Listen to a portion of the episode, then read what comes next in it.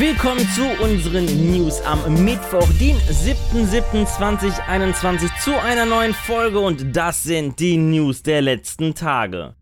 Monatelang köchelte die Gerüchteküche um eine neue Nintendo Switch und jetzt ist es soweit. Ein neues Switch-Modell wurde offiziell angekündigt, aber es wird kein Pro-Modell. Nintendo bringt am 8. Oktober parallel zu Metroid Red ein Nintendo Switch OLED Modell heraus in weiß und schwarz. Die Grundabmessungen des Handhelds verändern sich nicht, nur der neue OLED Bildschirm fällt etwas größer aus, 7 statt 6,2 Zoll. Dafür bekommen wir aber auch kräftige Farben und einen noch besseren Kontrast geliefert. Zusätzlich bietet das neue Modell 64 GB internen Speicher, einen breiteren Aufsteller und integrierte Lautsprecher.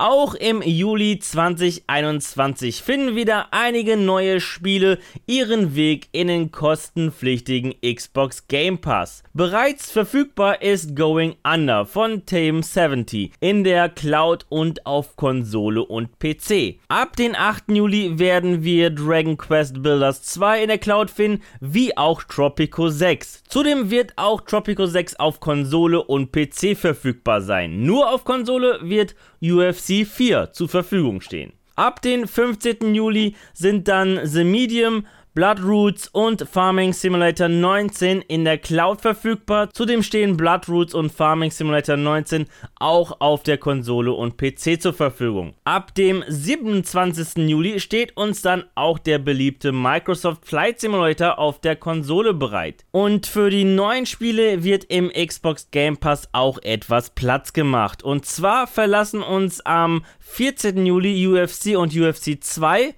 und am Tag darauf Endless Space 2, Downwell und Crosscode. Aber nicht nur der Xbox Game Pass bekommt neues Futter, auch PlayStation hat im Plus-Abo ein paar neue Spiele. A Plague Tale Innocence gibt es für jeden PS Plus-Abonnenten, der eine PS5 sein eigen nennt. Und zudem können wir auf der PS4 wie auch auf der PS5 Call of Duty Black Ops 4 und WWE 2K Battlegrounds zu unserer Bibliothek hinzufügen. Im PlayStation-Abo-Dienst PlayStation Now finden wir zudem im Juli die Spiele Red Dead Redemption 2, Neo 2, Moving Out, God of War, Judgment, Olympische Spiele Tokio 2020 und Nesca Heat 5.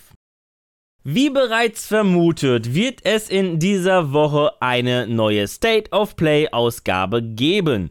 Dies gab PlayStation im offiziellen Blog bekannt. Und diesmal soll der Fokus auf dem kommenden PS5 Actionspiel der Dishonored-Macher von Arcane Studios liegen. Genauer gesagt liegt der Fokus in einer 30-minütigen Ausgabe auf Deathloop. Die State of Play soll schon morgen am kommenden Donnerstag, den 8. Juli um 23 Uhr deutscher Zeit stattfinden. Während der gestrigen Nacon Connect 2021 gab der Publisher und Peripheriehersteller Nacon zahlreiche Einblicke in kommende Spiele und Peripherieneuheiten. Mit rund 20 Trailern und ein paar Gastauftritten wie denen von Rallyefahrer Sebastian Löb, der Musikgruppe The Bloody Bootroots und Profi-Skateboardern Doan Song präsentierte Nacon ein vielseitiges Line-Up, das für alle etwas bereithält, egal ob Renn, Sport, Roguelike, Action-Adventure oder Simulationsfan. Spiele wie Vampire the Masquerade Swan Song, Sea Rising, Der Herr der Ringe Gollum, WRC 10 und das von vielen mit Spannung erwartete Test Drive Unlimited Solar Crown wurden gezeigt. Zudem wurden mit Ad Infinitum, Clash, Artifacts of Chaos und Robocop Rogue City auch neue Titel angekündigt. Die komplette Liste der Spiele mit weiteren Infos findet ihr auf unserer Webseite. Link in der Videobeschreibung.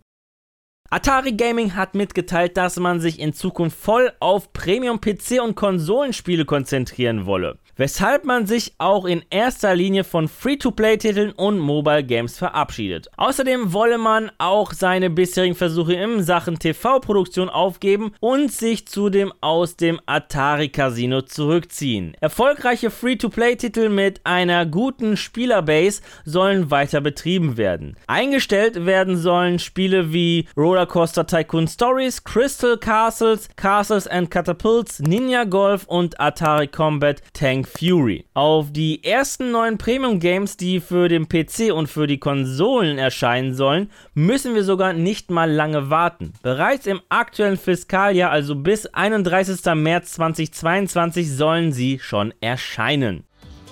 Ja, das waren die News der vergangenen Tage und an dieser Stelle verabschiede ich mich von euch. Danke fürs Zusehen. Wenn euch die Folge gefallen hat, dann würde ich mich natürlich über eine positive Bewertung von euch freuen, wie auch über eure Kommentare. Und damit ihr keines unserer Videos verpasst, einfach ein Abo dalassen und das Glöckchen aktivieren. Die nächste Folge gibt es am Samstag. Bis dahin bleibt gesund und guten Loot euch. Ciao.